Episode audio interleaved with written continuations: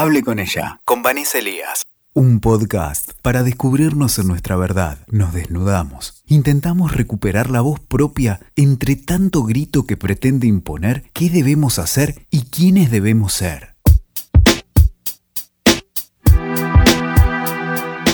Hola, ¿cómo están? Soy Vanessa Elías. Este es un nuevo podcast de Hable con ella.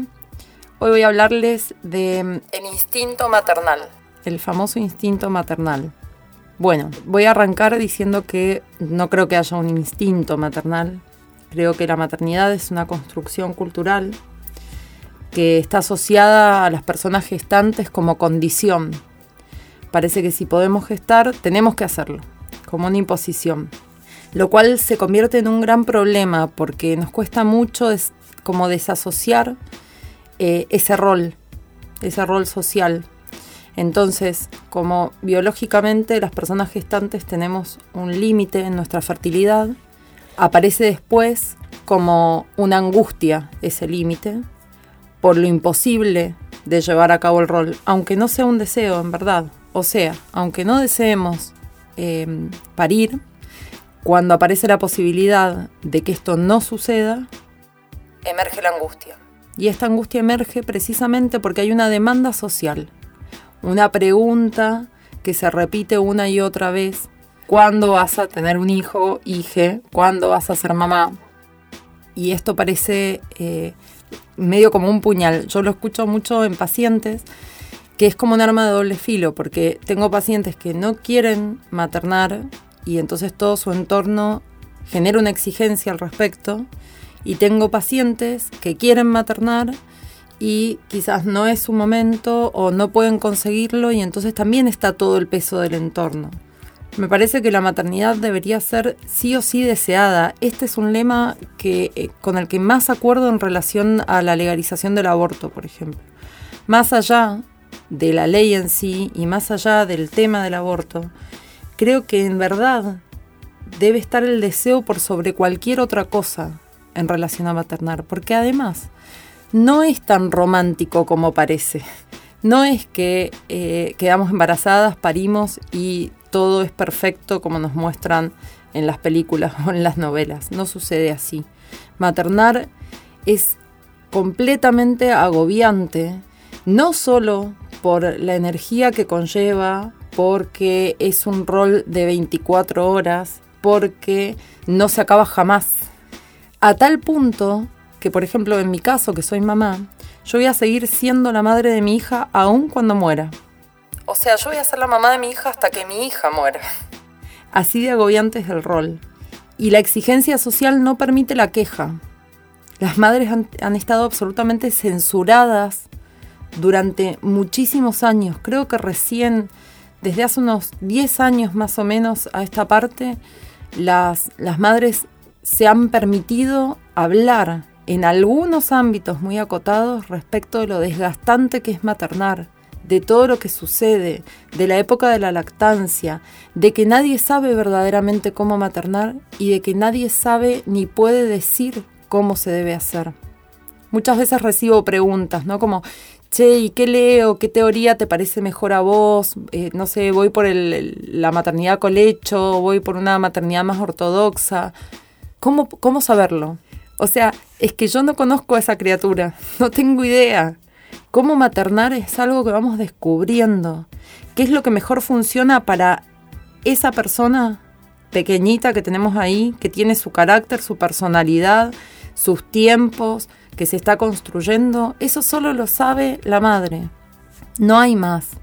No creo, desde mi profesión, poder aportar nada ahí.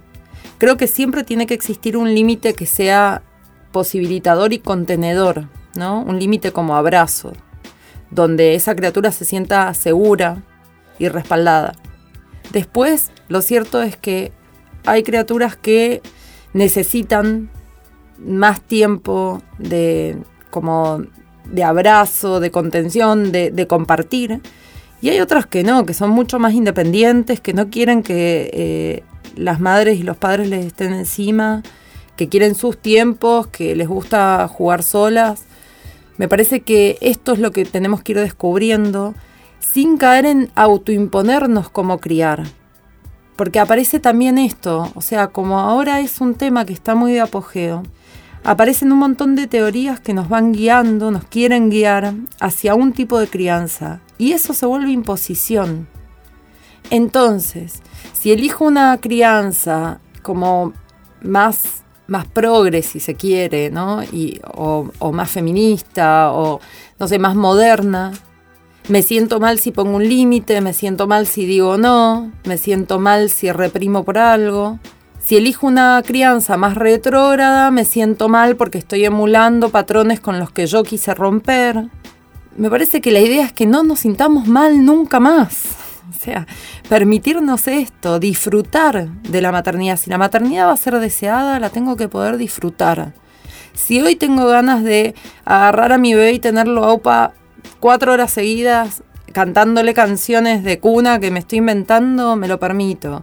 Y si mañana necesito otro espacio y no puedo hacer eso, también me lo permito, sin culpas. Si necesito tomarme dos horas y dejarlo con alguien más, lo hago. Y me voy y me permito ese espacio sin sentirme culpable, entendiendo que a la criatura no le va a pasar nada. Hay también como una creencia colectiva de que si eh, mientras en el primer año por lo menos de edad de cualquier persona, eh, si no está con la madre, no sé, el apocalipsis mismo sucederá. Y no debería ser así. Deberíamos habilitar otros espacios, que aparezcan otras personas que puedan ocuparse de esta criatura mientras yo vuelvo a retomar mi conexión con, la mujer o con, con la persona que soy cómo me autoperciba, pero digo, esa reconexión con un emisme, porque lo cierto es que durante el embarazo atravesamos muchísimos cambios físicos, emocionales, este, de toda índole, anímicos, psicológicos, y volver a un estado anterior es imposible, tenemos que construir un nuevo estado y ver cómo nos vinculamos desde ahí. Y para eso necesitamos espacio de soledad, de conexión hacia adentro. No podemos estar las 24 horas maternando.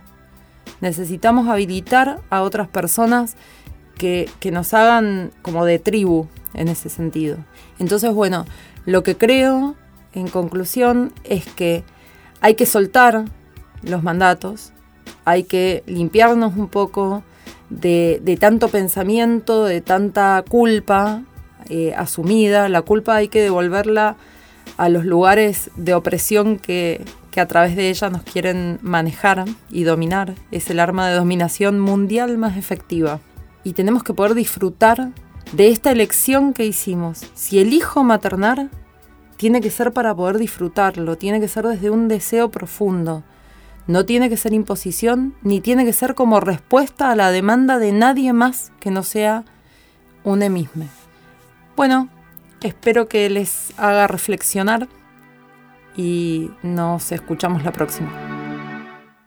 Escuchaste. Hable con ella, con Vanessa Elías. WeToker. Sumamos las partes.